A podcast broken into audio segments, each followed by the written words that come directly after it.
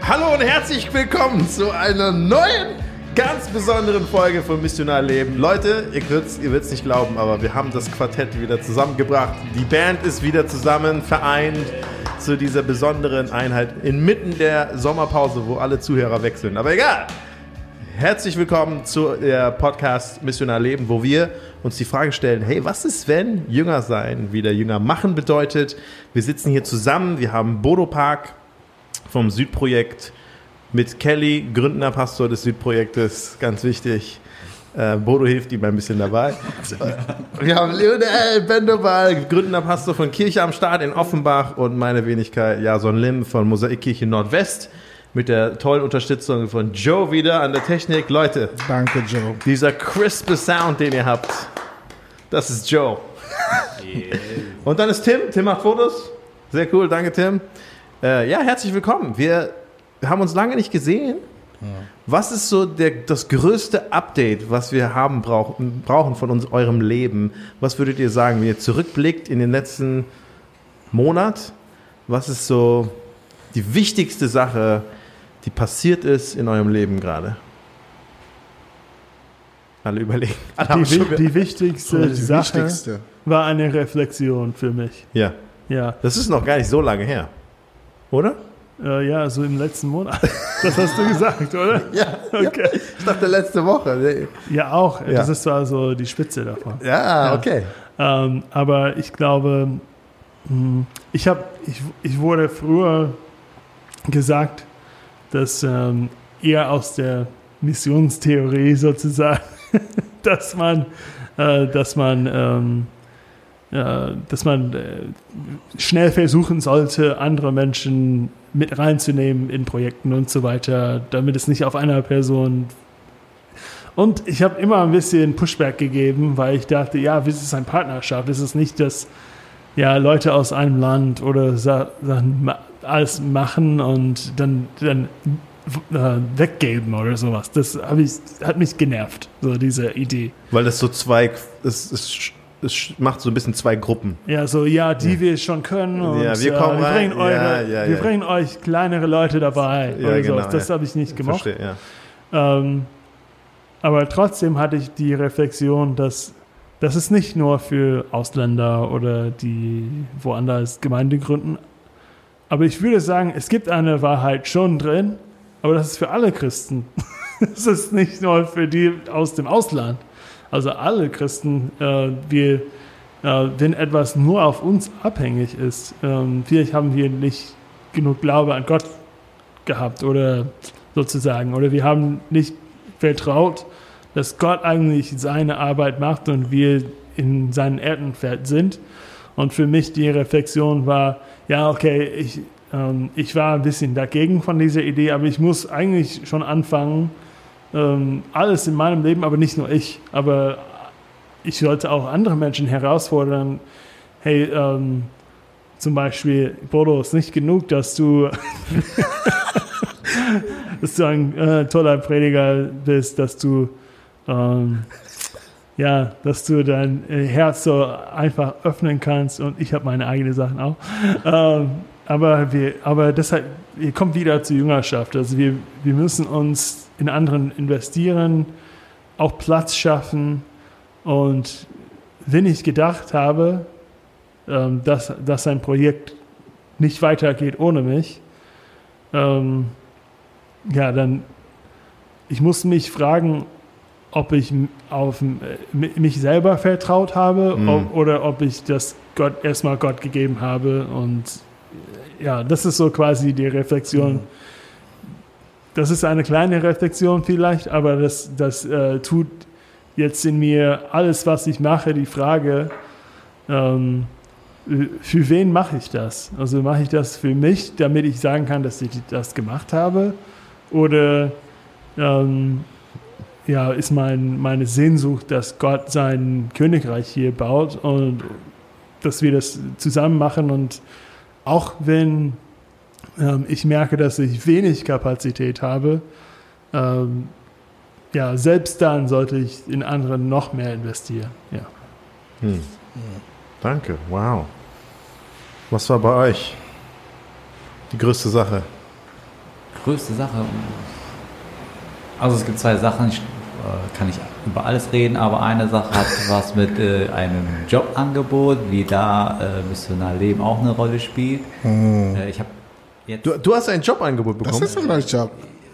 Warte mal, was? Größere Geschichte, okay, Wow. aber das andere ist, Okay. Hey, wir haben ja noch mehrere Podcasts, kann ich jemand anders erzählen. Aber ich habe auch, äh, ich habe nicht gewechselt, ich bin geblieben. Es war innerhalb der Firma äh, eine andere Stelle. Wow. Hä, was machst du jetzt?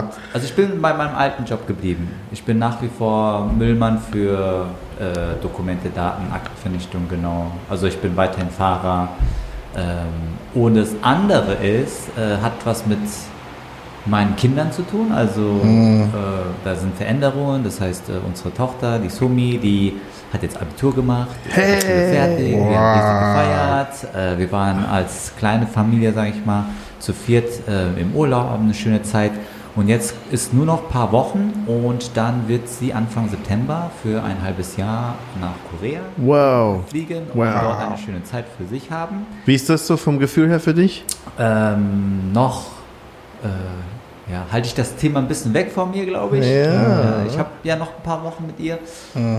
Aber äh, ja, wa, was das Ganze mit Missionarleben zu tun hat, ist, dass ähm, mir aufgefallen ist, dass wir über unsere Kinder sehr viel eigentlich Missionarleben leben, weil sie ihre Freunde einladen. Vor allem Somi ist jemand, der jetzt äh, ja, eher introvertierter ist, aber viele Freunde hat und sie unter anderem jetzt auch ein paar Monate äh, in einem Café gearbeitet hat oder noch arbeitet mit der Shermin zusammen, die hier eine Episode da war in unserem Podcast. Und die zusammen ähm, haben echt eine tolle Freundschaft aufgebaut mit den Mitarbeitern dort und die immer wieder bei uns zu Hause aus sind, zusammen essen und ich dachte mir, wow, was für eine coole Arbeit, da entsteht voll viel. Ähm, und äh, genau, bis Shermin eine neue Wohnung gefunden hat, ist sie noch bei uns. Und deswegen ist es halt perfekt so, ne? weil sie zu zweit einfach Leute einladen können und so weiter. Aber wenn jetzt Somi bald weg ist, dann dachte ich mir, ah, okay, äh, was wird dann aus diesen ganzen Beziehungen, die entstanden sind? Und dann ist mir aufgefallen, äh, wie viel Impact sie auch schon hat auf ihre Art und Weise. Und deswegen wollte ich hier an dieser Stelle kurz ermutigen, alle, die diesen Podcast hören und sagen, ja, äh, ich bin eher ein bisschen zurückhaltender, ich traue mich nicht so, ich bin jetzt nicht so, keine Ahnung, wie Jason oder Lionel, die jede Gelegenheit nutzen und vielleicht viel vom Evangelium erzählen. Aber Ich würde diese zwei Namen nie in eine Schublade stecken. aber äh, ich merke gerade, oh, wenn äh, Somi weg ist, dann äh, hinterlässt sie da schon auch irgendwo ein Loch so. ne? Ja, ja, cool. ich denke, krass, unsere Kinder, die machen echt einen guten Job, Ja. wahrscheinlich ohne, dass sie es wissen. Und das ist so, ich Somi, jetzt erfährst du es auf diesem Weg. Dein Vater ist stolz auf dich. wenn sie Und auf, hören und würde. auf Tamin auch. Tamin auch. Ja, Tamin auch. Also Tamin habe ich ja noch. Ne? Das heißt, mit ihm. Der, der, kriegt, der kriegt erst Kompliment, wenn er auszieht. Das ist wie Erde. So. Aber tatsächlich, äh, für mich persönlich, äh, fällt es mir sehr viel einfacher, mit äh, den Freunden von meinen Kindern zu connecten. Äh, und ich habe mir gedacht, boah, wenn meine Kinder jetzt alle aus dem Haus sind, äh, wie sieht dann das missionale Leben dann Neue bei, Kinder. äh, Mundsuchen bei mir aus? Also äh, ja, da ist äh, nicht neue Kinder, also, aber ich bin gespannt. Also jetzt ist halt alles sehr natürlich, sehr einfach so. Und äh, genau, diese Erkenntnis kam mir irgendwann äh, vor ein paar Wochen, Cool. wo ich mir die Zähne geputzt habe und dachte Krass. mir, krass, die Somi, wow, ey. Da ist, jetzt, da ist jetzt ein Zimmer frei, liebe Zuhörer. Die Parks sind auf der Suche nach einer neuen Tochter. Krass, cool, ja. Ja. Schön zu hören. Lionel, Update. Du Boah, bist das Fußballtrainer ist, das geworden. ist länger her, dass ich nicht da bin. Da Wirklich? bin. Viel ja, passiert. Stimmt, schon viel passiert. Ja, aber ich denke, nach dem, was auch Bodo gesagt hat, ähm, das ist wahrscheinlich ein der größte, der größte App Update, was ich auch, ähm, wovon ich erzählen kann, ähm, was auch mit Missionarleben wahrscheinlich zu tun hat. Ähm, ich habe zwei Fuß, leidenschaftliche Fußballer zu Hause. Meine zwei Söhne sind sehr, sehr ähm, leidenschaftlich dabei, ähm, haben noch irgendwo, beide haben irgendwo in ihrem Kopf, sie könnten es äh, Profi schaffen und weil ich dann so äh, ich muss, das ist wahrscheinlich mein Vaterdefizit, weil ich das Gefühl hatte, mein Papa hat mich damals nicht so gefördert. Bin ich der erste Förderer meiner Kinder dann halt. Ne? Und das bedeutet in Deutschland ganz viel fahren. Ähm, nicht nur zum Training, auch zum Zusatztraining und, und sie haben da. Spiele. Das sind vier, fünf Tage in der Woche, wo du immer irgendwo bist. Ähm, mit zwei Jungs dann halt. ne? Also das ist viel Zeit, was ich da drin investiere. Und ich merke, das macht mir Spaß. Mein erster ist zehn geworden und ähm, die letzten Wochen hatte ich einfach ganz viel die Überlegung, wow, er ist schon zehn. Also nicht mehr nur zehn Jahre, dann irgendwie, was, wo waren die ersten zehn Jahre? Dann halt, Wie baue ich, also was, was, was, ma- was nehme ich noch von der Zeit, was uns übrig lässt? Ich habe mich sehr viel Gedanken darüber gemacht und ich habe gemerkt, dass diese Momenten, wo ich bei ihm beim Fußball dabei bin oder so, sind sehr besondere Momente schon. Das sind schon sehr viel Be- Beziehung bau.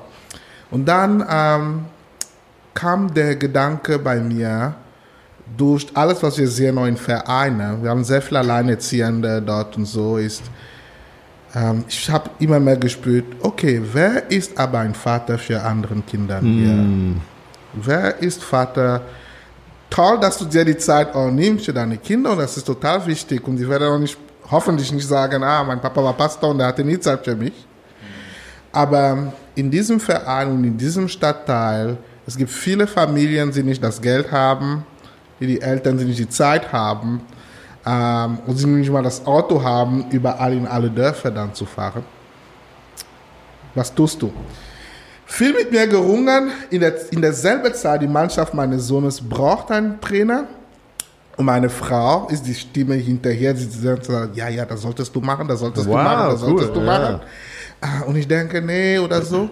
Und dann hatte ich dann ähm, von einem unserer missionalen Projekten in, in Kirche am Start, das nennen wir, wir nennen das Fußball AG, und das macht man Fußballtraining in, in einer Schule. Und der, der das tut, hat gesagt, es wäre gut, wenn wir noch zusätzlich einen Tag hätten, wo man das äh, außerhalb der Schule machen kann, wo irgendwer das anbietet, weil in der Schule können wir nicht vom Glauben erzählen. Aber wenn wir noch einen zusätzlichen Tag hätten, dann die Kinder haben noch Lust auf Fußball, man könnte sie da einladen und die sollten das dann machen. Ähm, und alles kam zusammen und dann hatte ich einen Morgen, wo ich las wieder im Lukas Evangelium, wie Jesus sagt, lasst die Kinder zu mir kommen. Und die Jünger hindern die Kinder daran zu gehen. Und ich habe mich in, in der Geschichte an der Stelle der Jünger gesehen, dass ich die ganze Zeit sage, nee, ich bin Pastor für Erwachsene, ich bin nicht für Kinder da. Also ich bin, ich bin nicht, nee, nee, ich will, ich will das jetzt nicht. Wir haben einen Kinderbereich, ich Ja, soll das ja, machen ja. halt, ne? Aber ich merke, ich kann da nicht. Und deswegen habe ich jetzt angenommen, Fußballtrainer einmal in der Woche zu sein. Und einmal in der Woche, wo ich sowieso mit meinen Jungs im Park gehe, um zu spielen, für andere Kinder, alle Kinder in unserer Nachbarschaft zu öffnen. Wir starten einen Fußballtreff in die Nachbarschaft. Ähm, das ist das Große. Mit einem Trainer, der vielleicht ein paar Lizenzen machen wird, um zu wissen, auch, was er dabei bringt. Das ist meine neue missionale Karriere. Wow. Bundesliga. Bundesliga. Nein, nein, das schaffe ich nicht. Hey, ich Mal finde es gucken, fangen wir nächstes Jahr. ich, ich, ich finde es lustig, dass du das erzählst mit den, äh, äh, mit den, ja, mit dem Fußballverein und wie wenig auch dann manche Eltern mitkommen können. Ich weiß noch ganz am Anfang, als ich nach Frankfurt gezogen bin, es gab so eine afghanische Familie, die ich ein bisschen Kontakt aufgebaut habe und der Sohn war im Fußballverein und ähm, und ich habe ihm gesagt, hey, ich komme gern zu deinem Spiel mal. So. Und dann bin ich dahin gefahren und äh, alles Väter, so und ich saß dabei. So. Und wir haben zusammen das Fußball. Und die Väter, irgendwann drehen sie sich so zu mir, ah, also welcher ist deiner? so, ist das dein Sohn? Und ich so, äh, nee. So, wie, wie erklärst du diese Situation? So, ja, nee, das ist, ich, ja, ich kenne die Familie und so, ich, äh, ich Ja. bin so quasi so Nachhilfelehrer für ihn und so ganz komisch. Alle waren so, okay, das ist ein bisschen komisch. Und einmal wollte seine Mutter mitkommen, dann hab ich, bin ich mit der Mutter gekommen, das war noch komischer für die. So, wer, wer ist dieser Mann hier? Ja, wenn du der Coach bist, hast du Genau, kein dann habe ich Problem das. Siehst du, das hätte ich früher gebraucht. Das hab, daran habe ich nicht gedacht. Ich war auch mal Fußballtrainer. Für, meine, für, meine, für, für Helena. Für die Mädels? Ja, Cool. ja. Ich kann dir ein paar Tipps beibringen. Danke. Danke, Kelly. Nach der ersten WM von den Ja, USA. als Amerikaner kann ich dir viele Fußballtipps geben. Richtig. Ja, äh, wir sind weiter in unserer Reihe durch die Hindernisse, die vielleicht Menschen davon abhalten, von Jesus zu erzählen. Wir haben ein paar schon hinter uns. Wir haben über Methode gesprochen. Entweder wissen wir vielleicht nicht wie oder vielleicht auch wie wir es machen, ist ein Hindernis selber schon für gewisse Leute. Es stößt Menschen ab oder es, es knüpft nicht an. Aber wir haben auch darüber gesprochen, ähm, dass die Methode am Ende vielleicht nicht, nicht eine Hilfe sein kann, aber am Ende nicht das ist, woran wir vielleicht klammern sollten. Dann haben wir über Angst gesprochen, entweder Angst vor Ablehnung oder Angst zu versagen, dass man dann nicht ganz so erfolgreich ist in dem Gespräch, wie man sich erhofft hat und auch wie wir manchmal vielleicht in unserem missionalen Leben zu ergebnisorientiert sind. Und äh, ich weiß nicht, ob ihr euch erinnert, ich glaube, es war in der Folge, wo Lionel mehr gesprochen hat, so von quasi missionalen Leben wie beten für Leute, einfach wie segnen. So, ne? ich, ich bin vielleicht weniger daran interessiert, wie es wie es dann ankommt oder was es dann direkt macht, ja. Und dann haben wir über, ähm, über die Unzulänglichkeit, glaube ich, gesprochen. War das das dritte? Ich weiß nicht mehr. So das Gefühl von, ich bin nicht gut genug, ich fühle mich einfach nicht, ne, und ne, auch deine Geschichte jetzt von deiner Tochter, so manche Leute, die sich irgendwie nicht ganz extrovertiert genug fühlen oder evangelistisch genug und wie Gott uns alle dafür gebrauchen kann und auch befähigt hat und ja, der Heilige Geist in uns, in uns allen wohnt dafür. Und dann haben wir das letzte Mal, glaube ich, gesprochen über äh, Zeit die Frage mit Leonie, Leonie und Acer, Zeit und wo investiere ich meine Zeit und ähm, muss ich unbedingt neue Zeit schaffen oder kann ich nicht Menschen einfach mit reinnehmen in die Dinge, die ich sowieso schon tue? Ja, wie du sagst, ich muss eh meine Söhne zum Fußball fahren. Ja, wie kann ich die bestehenden Dinge einfach nutzen? Und das Hindernis, was wir heute äh, ähm, ein bisschen besprechen wollen, ist vielleicht eins, was ein bisschen verurteilend klingen könnte. Aber meine Frage an euch, kennt ihr oder seht ihr, dass Gleichgültigkeit entweder in eurem Leben oder bei anderen Menschen, natürlich nicht in eurer Gemeinde, aber kennt ihr dieses, ja, man, man ist irgendwie gleichgültig der geistlichen Not gegenüber, man vielleicht nicht bewusst gleichgültig, aber es, man hat sich, ich habe manchmal das Gefühl, man hat sich so daran gewöhnt. Ja, es gibt viele Nichtchristen, ja, wir sind eine Minderheit, so es ist einfach so. Das war für mich einer der ersten Kulturschock gewesen in der, als, also auch unter christliche Kreisen in Deutschland. Ähm, weil als neuer Person in Deutschland, ich habe ich hab mal gesagt, ja, ich habe äh, tausend Hände berührt. So. Vor, vor Corona. ja. ähm, und ja, vielleicht äh, ein paar die, äh, ernstgläubige Menschen getroffen, also au- aus tausend. Ähm, und trotzdem, mein Eindruck war, ich weiß nicht, ob es die Realität ist, aber dass die meisten Christen, die ich kannte, kannten nur andere Christen. Hm. Und äh, ich hatte mal auch ein paar Gespräche mit Menschen und äh, das war eher so ein Jüngerschaftstreffen und ich habe gesagt, hey, wer sind die Menschen in deinem Leben, die nicht Christen sind? Und es gab ein paar Menschen, die das richtig schwer fanden, ein einzige, äh, eine, einzige Person zu nennen.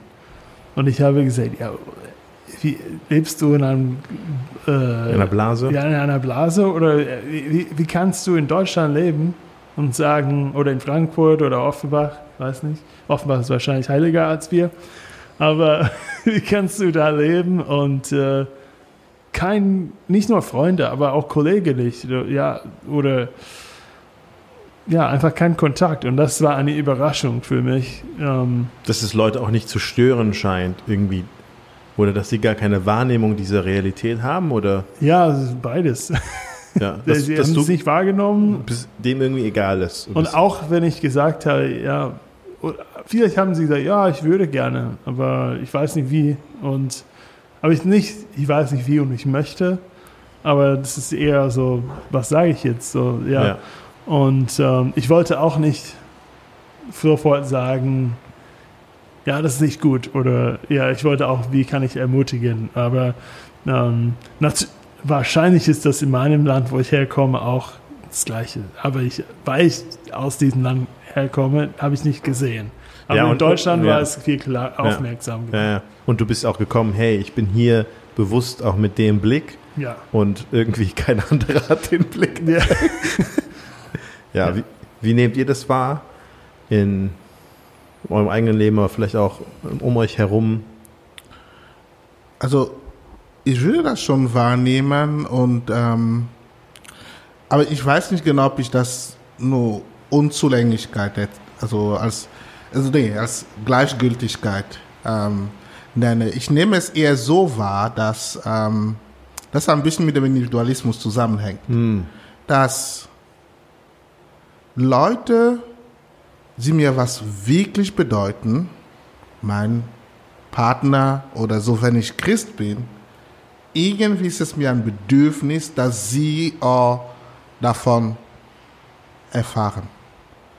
Aber mein Nachbarn ist mir nicht so nah wie mein Partner. Und der auf der Straße dann auch noch ist mir nicht so nah. Also diesem, diesem, wer sind die Leute, die zu mir gehören? Ich nehme eher wahr, dass diese Eukos, würde man im Neuen Testament sehen, Familie, ist in unserer Gesellschaft so klein, dass ich spüre nicht unbedingt die, die Not für viel mehr Leute, als Leute, die in meinem Inner Circle sind. Was dazu führt, dass ich natürlich keine große Drang spüre, den anderen. Aber ich weiß nicht, ob ich nur gleichgültig deswegen bin oder es ist nur so, dass die Person mir sowieso nicht so viel bedeutet wie die Leute in meinem Kreis. Betrifft es aber jemand aus meinem Kreis, habe ich schon das Gefühl, die Leute wollen schon. Also ich, ich nehme das Beispiel. Eine Sache, die bei mir, als ich erzählt habe von der missionalen Not ähm, in Deutschland, warum wir unser Gemeindemodell so missional haben müssen, eine Geschichte, und ich werde nie vergessen, die Reaktion bei den Leuten gebracht hat, war, überlegt dir mal, wir haben so wenig Christ, dass es nicht sicher ist, ob dein Kind einen Christ finden wird, den er heiraten kann später. Plötzlich war da, ja, die Not ist da. Wir müssen- Die Not ist da. Ich werd Fußballtrainer. Deswegen gibt es christliche Camps in Deutschland. ja, aber dann sind sie alle voll irgendwann. Und dann gibt es Ja. nicht genug. Ja. Und da ist plötzlich so, ja. Weil dann hat es irgendwie eine, eine individuell, individuelle individualistische Bedeutung- Auswirkung. Und ähm, Aber das ist ein gutes Argument. das ist das, was ich beobachte aus einer kollektivischen Gruppe, ne? Ja. wo, wo ich komme ursprünglich. Aber das ist so ein bisschen unsere Erfahrung. Ne? Lionel und ich haben auch schon Gemeindegründung zusammen unterrichtet und manchmal sind wir ein bisschen geschockt darüber so, wenn wir ihnen überhaupt erzählen, warum Gemeindegründung und einfach die Not in unserem Land und wenn wir ihnen mit ein bisschen Statistiken vor Augen führen und sie sitzen da und du merkst auf einmal, oh krass, ja, es ist so schlimm in unserem Land und du denkst, wo, wo, wo, wo wohnst du? Wo lebst du? Weil man, ne, wie du gesagt hast, Kelly, man lebt so in dieser christlichen Blase und man f- merkt vielleicht gar nicht. Und ich sage den Studenten oft, ich glaube, das Problem ist, wir versuchen diese, ja, nennen wir es 2% Christen in Deutschland oder keine Ahnung, wie, wie, wie ihr die Zahl, ne, wir versuchen diese 2% zu erhalten, dass die bloß nicht kleiner wird, aber wir machen uns nie wirklich Gedanken um die 98%. So, die, die, das haben wir irgendwie so akzeptiert, als das ist einfach so, aber wir müssen die 2% irgendwie bewahren. So. Ähm, und man, wenn man den Blick dann nicht so weitet und ja, das ist immer überraschend für mich, dass das für die Studenten so, so eine neue Realität ist. In, die- und weil sie denken, echt? Wirklich? So schlecht? Und so, hä? Sind wir im gleichen Land? Bodo, du bist so der liebste, Pro- du würdest nie jemanden vorwerfen. Weil das ist voll das schwierige Thema, glaube ich.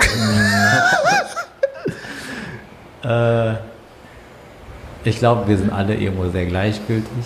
Ich glaube, es ist gut, was äh, Lionel sagt. Also wenn es nicht um meine eigenen Leute geht äh, oder wenn es an meine Zeit, meine Ressourcen rangeht, wenn äh, es nach meinen Bequemlichkeiten geht, dann ich glaube, irgendwo ist einem das dann doch in Anführungszeichen egal, sage ich mal. Ne? Also jetzt, man wird das nie so formulieren, und so, aber ich glaube, es ist so, wenn man sagt, ich will sehr ehrlich mit mir sein, authentisch sein, ich will auch nicht heucheln.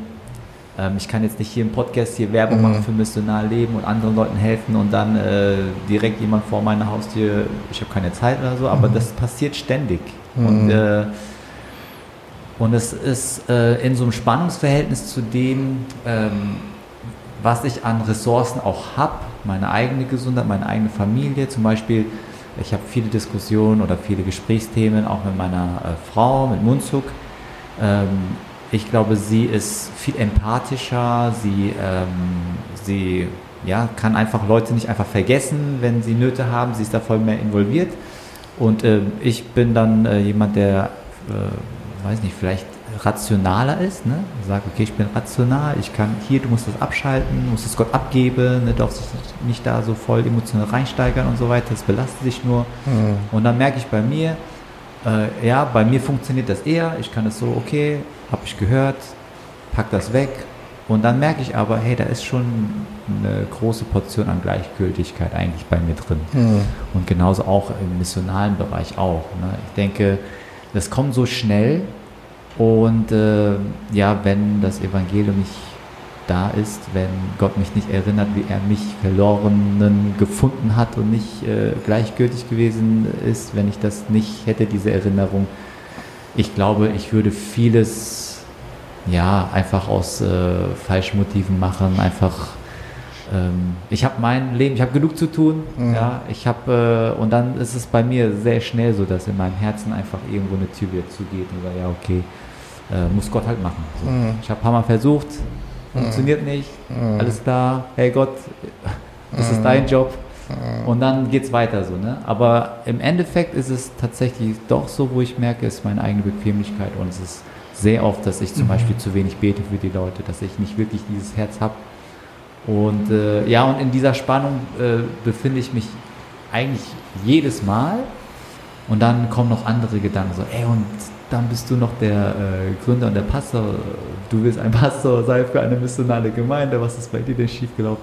Mhm. Aber ich glaube, das ist tatsächlich die Realität. Mhm. Und deswegen dieses Wort Gleichgültigkeit, wenn man das so in den Raum schmeißt, dann löst das bei mir ganz viel aus. Und dann denke ich, oh, ey, schwieriges Thema. Können wir ein anderes Thema machen?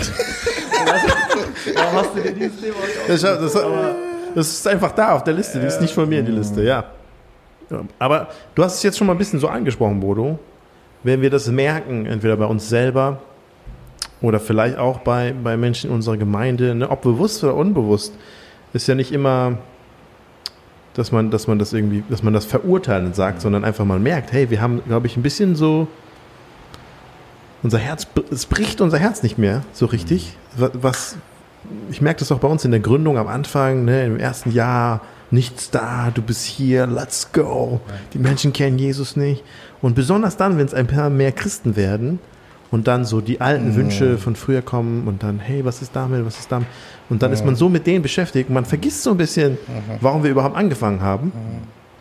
Und die Not ist immer noch da, aber, mhm. aber es bricht nicht mehr so das Herz, weil man mhm. hat so viel schon geschafft. Guck mal, wir haben das und wir haben diesen Kreis. Und ist alles okay. So.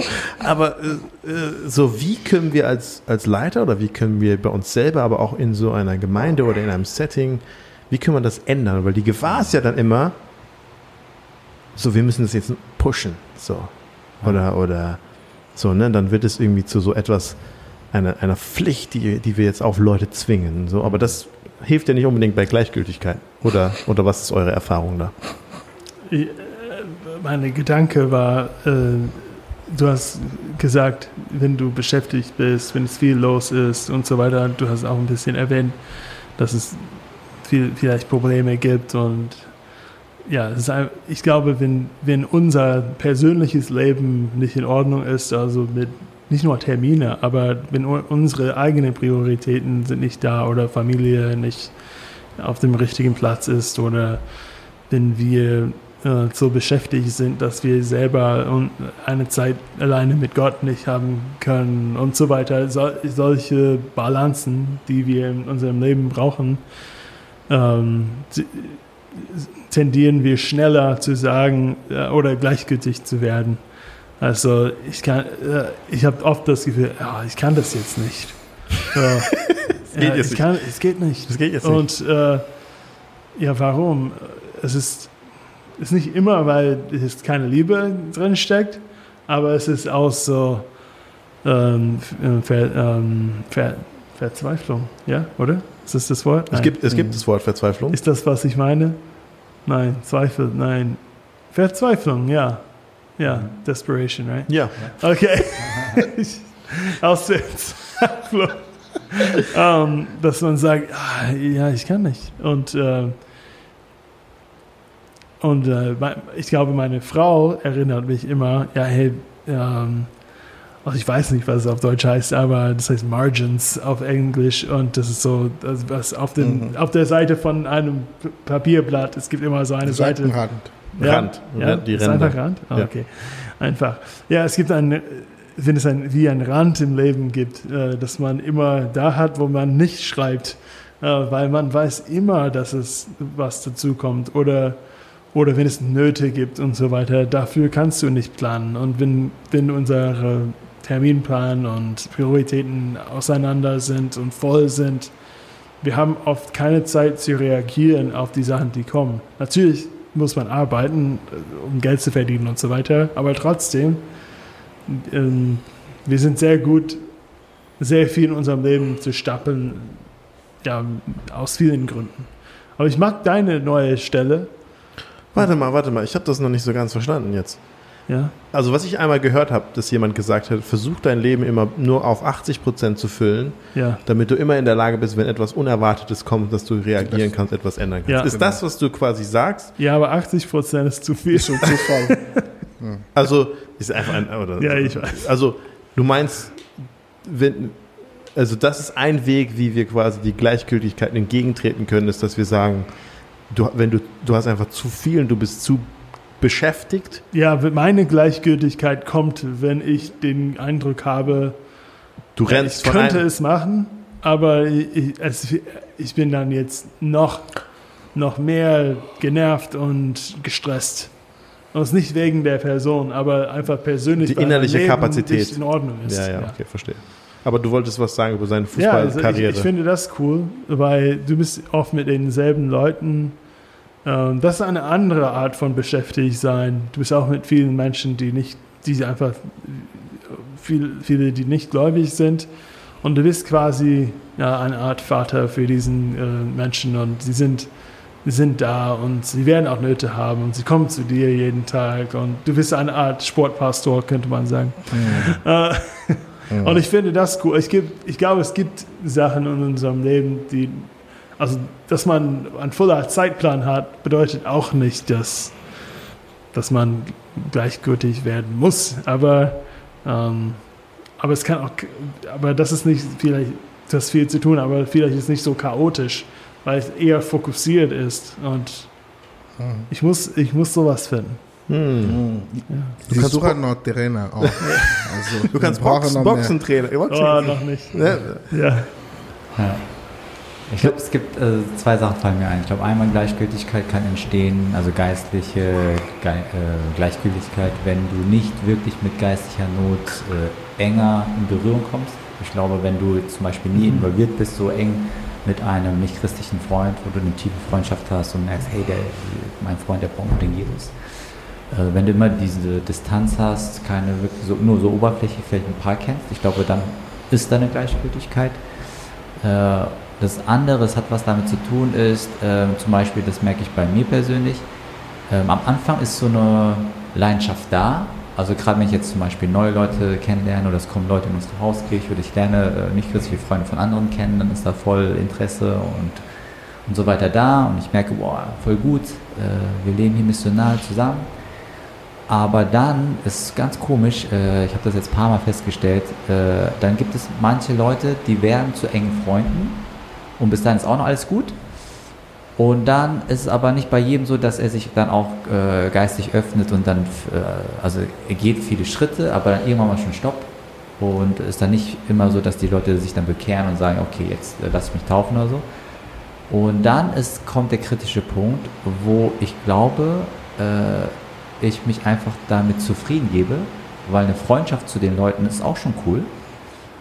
Und ich dann nicht mehr irgendwie so dieses Verlangen oder irgendein Bedürfnis spüre in mir, oh, es muss noch tiefer gehen. Hm. Und das heißt, ich, ich genieße und profitiere auch von der Freundschaft, die tut mir gut.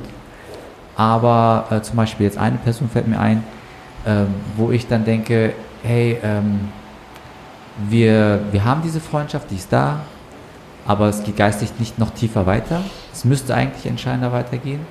Und ich glaube, da fehlt es dann mir äh, zu sehen und zu spüren, wahrscheinlich auch durch mangelndes Gebet und auch weil vielleicht äh, ich nicht so Gottes Herzschlag für meinen Freund spüre aktuell, dass ich dann nicht irgendwie dieses Gefühl stark empfinde, oh, ähm, all diese Sachen, die in seinem Leben gerade passieren, ähm, die sind ein Hinweis darauf, dass er unbedingt Jesus braucht, sonst äh, werden sich Ja. Sachen nicht äh, positiv verändern können.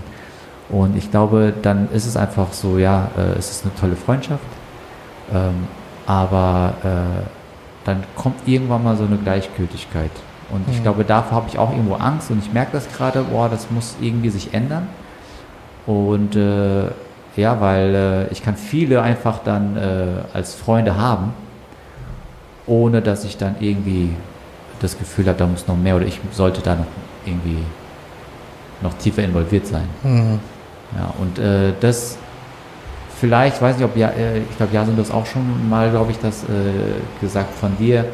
Ähm, ich glaube, Leute wie wir, die schon auch irgendwie äh, die Anerkennung von Freunden, von Leuten einfach auch äh, genießen, auch diese Freundschaft, diese Beziehungen einfach auch, äh, die ja für uns total gewinnbringend sind in unserem Leben, bereichernd sind. Ich glaube, dann irgendwo geben wir uns damit zufrieden. Man will es ja auch nicht kaputt machen, ne? Ja, man will es nicht kaputt machen. Weil man weiß nicht, wenn ich das jetzt reinbringe, Ja. dann ist das vielleicht weg, so, aber es ist eigentlich ganz Ja. cool. Ja. Und dann kann ich das ja so geistig schieben auf, ja, aber ich warte noch auf den Moment. Genau, genau, so, genau. So, aber, aber ja, Aber es kippt, ne? Ja. Also anfangs war es so, oh, auch geistig Ja, notgestellt, ja. boah, ey Mann, ich muss dir mehr von Ja. Jesus erzählen und so, da ist auch Interesse, ne? das wird dann genährt.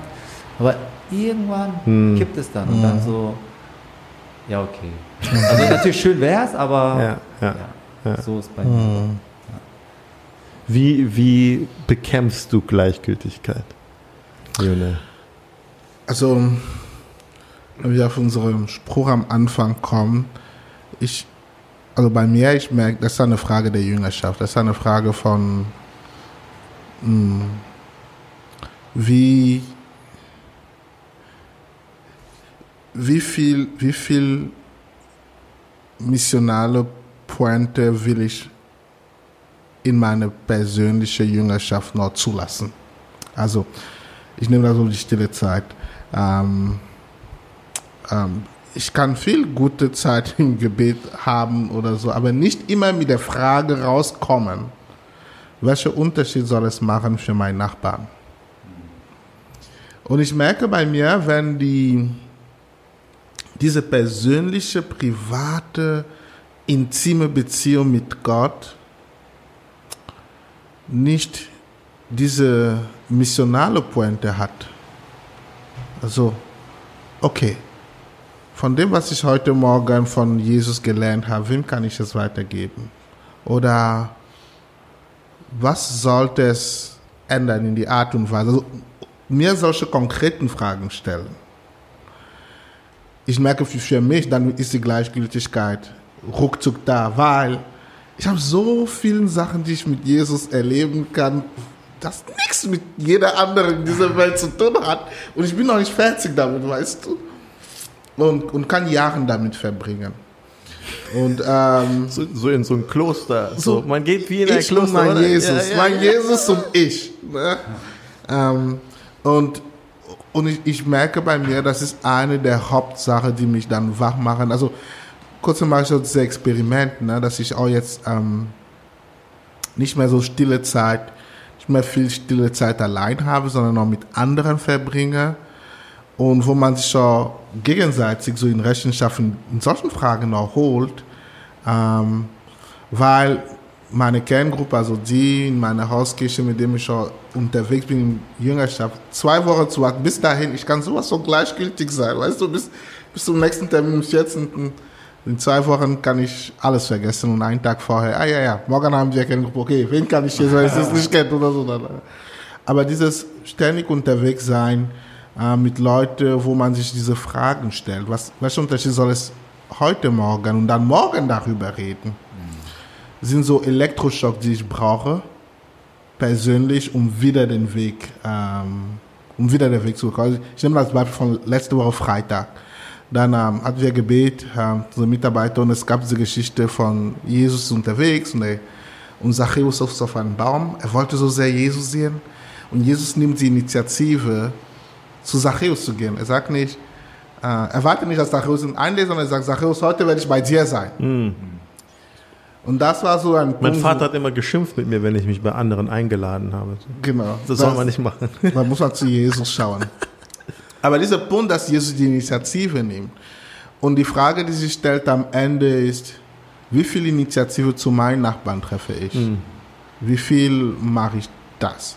Ähm, diese Frage war für mich sehr entscheidend in der Woche, um äh, bestimmte Schritte zu machen, auch um den Fußball und alles Mögliche. Ich denke, sowas, ich denke im Kern brauche ich persönlich Leute, die mich täglich daran erinnern und meine stille Zeit darf nicht persönlich sein. Nur. Das ist sehr, sehr hilfreich. Ich, ich glaube, für mich ist so ganz, du hast es auch schon angesprochen, Bodo, und es klang jetzt auch bei den anderen durch, so bei mir merke ich, also ich, ich formuliere das immer in so zwei Fragen. Weiß ich, was ich habe in Jesus? Und sehe ich, dass sie es nicht haben? So habe ich vergessen, was ich in Jesus habe, was das ist, was ich da habe. Das ist nicht einfach nur so nice to have und ja, ich bin halt auch Christ so, sondern verstehe ich so, ja, wie tief diese, diese Gnade ist, wie unfassbar, wie amazing dieses Grace wirklich ist. So. Und dann sehe ich in den anderen Menschen, boah, die haben das nicht.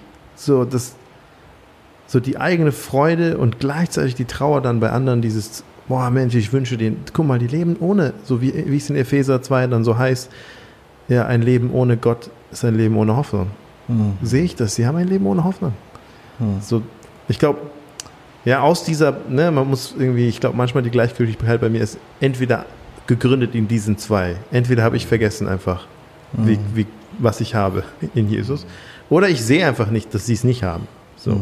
Ich denke, ja, wieso? Mir geht's gut. Job, Familie, alles läuft, oder? Funktioniert das Leben. So, aber so, hey, sie haben das nicht. So, ich glaube, die, die zwei Sachen immer rüberzubringen für Menschen. Und trotzdem glaube ich auch, ähm, Big Picture, ich, ein bisschen was du gesagt hast, das, was ich mich in den letzten Wochen ein bisschen beschäftigt, dieses Individualistische. Mich frustriert das manchmal bei jüngeren Leuten, dass sie so viele Lebensentscheidungen treffen, ähm, gegründet auf so einer kleinen Geschichte. So ihr, ihr Leben. Und ich finde es wichtig, dass wir uns fragen, so, was für Fähigkeiten habe ich, was für Begabung, Begabungen habe ich, was für eine Begeisterung hat Gott in mein Herz geschenkt, was ist mein Platz. Alles okay, aber nie die Frage, was macht Gott gerade, wo fehlt es? Vielleicht habe ich nicht die Begabung, aber irgendwie, es fehlt da etwas, ich will, ich will, ich stelle mich zur Verfügung. Gott, ey, da ist was, du tust hier gerade was, ich weiß nicht, ob ich der Richtige bin, aber ich will, ich will mitmachen, ich will mich da reinstellen. So, die, die Entscheidung aus der großen Geschichte treffen. Ich habe äh, ein, ein Gemeindegründer aus Istanbul hat mir ein Buch empfohlen und was ich mit Büchern mache ist, ich höre, dass sie gut sind und dann empfehle ich sie weiter, aber ich lese sie nie selber. Und dann habe ich ähm, meinem besten Freund, der mit mir die Gemeinde leitet, gesagt, hey, dieses Buch soll sehr gut sein. Und dann hat er es gelesen und hat er mir gesagt, hey, das Buch ist wirklich gut. Und jetzt habe ich auch endlich angefangen, es zu lesen. Und ähm, in dem Buch, das heißt ähm, Spiritual Multiplication in the Real World und das ist von äh, Bob, Bob McNabb. Und er schreibt, er sagt, er bringt dieses coole Bild von Abraham. Abraham, Gott zeigt ihm die Sterne und Sand und sagt, guck mal, so viele Kinder wirst du haben. So, und natürlich nicht, er wird so viele Kinder, sondern Multiplikation, ja, im Alten Testament schon. Das ist die Geschichte der ganzen Bibel, ist Multiplikation. McNabb sagt, es gibt keinen Plan B bei Gott. Das ist Multiplikation, ist sein Plan einfach. Sowohl im Alten Testament ein Volk entsteht aus, aus Multiplikation, als auch im Neuen Testament aus Jesus durch eine Bewegung, Multiplikation. Und er zeigt ihm so die Sterne und der Sand und man denkt so, wie soll das gehen? So Abraham so, hä, ich bin viel zu alt, ich habe nicht mal einen Sohn, so. Und man versucht dann vielleicht so mit Hagar und ich habe einen anderen Plan B. So. Gott so, nein, nein, nein, nein, nein, nein. Und dann einfach dieses Vertrauen, Gott wird das machen. Ne? Ich glaube manchmal dieses, die Menschen, den, wie Gott dann so Abraham aus dem Zelt rausholt. Komm mal her. Let me show you the big picture. Ähm, und den Menschen das große Bild zeigen und die und sagen, was Gott vorhat. Das, der große, das und wer Teil dieses ich fand es so cool, jemand hat mal gesagt, es ist nicht, dass du Gott einen Plan für dein Leben hat, sondern Gott hat einen Plan und möchte, dass dein Leben Teil dieses Plans wird. Und ich glaube, das, das hilft Menschen auch. Und das andere, das ist auch eine, wieder eine Wiederholung von dem, was ihr gesagt habt, Lionel, du hast gesagt, auch so erwähnt, mit anderen zusammen unterwegs zu sein. So eine Runde hier, monatlich immer wieder neu inspiriert zu werden, daran erinnert zu werden, durch die Geschichten, Erfahrungen, Gedanken. McNabb sagt auch in dem Buch, er hat sich immer gefragt, es gibt so am Unicampus viele äh, Leute, die haben dort äh, zu Jüngern gemacht, die wiederum zu Jüngern gemacht haben, die wieder, so man hat Bewegung gesehen und dann sind die irgendwann nach der Uni wieder wohin anders hingezogen und es hat nicht funktioniert. Er war immer so, hä, die haben das alle hier erlebt, die haben das verstanden, die haben das gemacht, wieso hat sich das nicht transportieren lassen? Und er sagt dann, Conviction plus Competence funktioniert nicht. Also nur weil ich die Überzeugung habe und die Kompetenz habe, Conviction und Competence is nothing without community. Wenn ich nicht diese Gemeinschaft habe, mit denen ich das als missionale Familie, so, ne, Mission, Family on Mission Board, wie du sagst, wo man gemeinsam unterwegs ist und immer wieder das zu einer gemeinsamen Kultur wird, dann, dann ist es gleichgültig. Ich glaube, alleine ist sehr schwer, dass Gleichgültigkeit sich nicht irgendwie so rein, äh, rein ich weiß nicht, so äh, schleicht in mein Leben. Vielleicht. Ich habe in England, das hat mit deiner Geschichte zu tun, ich habe in England einen äh, 85-jähriger anglikanischer Missionarpfarrer kennengelernt. Er ist so Bischof von irgend, also in Algerien oder sowas, ja. Warte mal, warte mal, zu viele Ja. Informationen.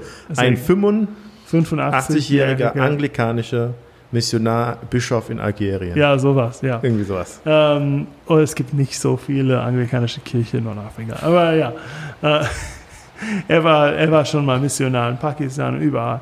Ähm, und ähm, er hat mir erzählt, dass äh, überhaupt, ja, es ist das für, für, für Leute aus Europa ist einfach Christ zu sein in Algerien. Aber wenn man nicht aus Europa, wenn man aus Nordafrika kommt, ist dann schwer.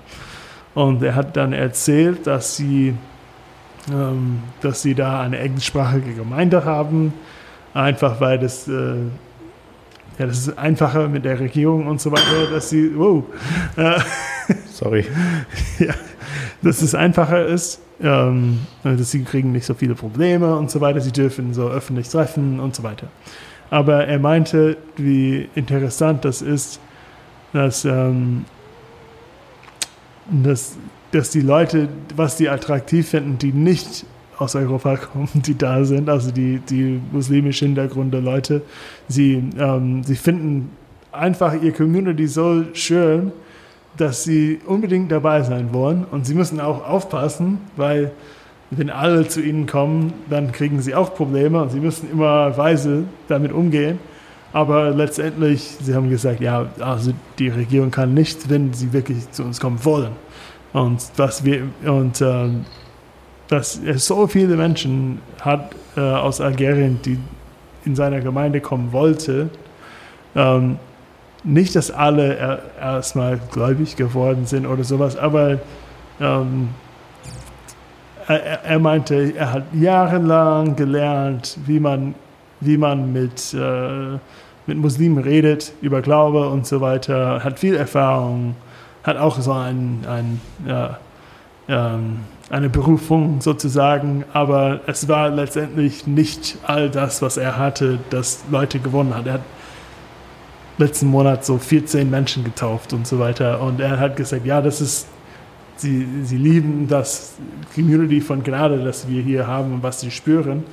Und das ist das, äh, das Größte, was wir anbieten können, sozusagen. Und ich Ja. fand das sehr interessant.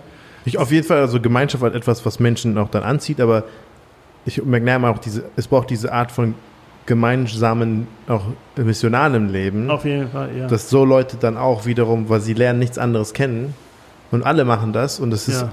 einfach wird zur Kultur, weil sonst ist so, wenn ich alleine irgendwo, das- war das Problem mit den Studenten, die sind dann zurückgegangen Ja. und kein anderer macht das.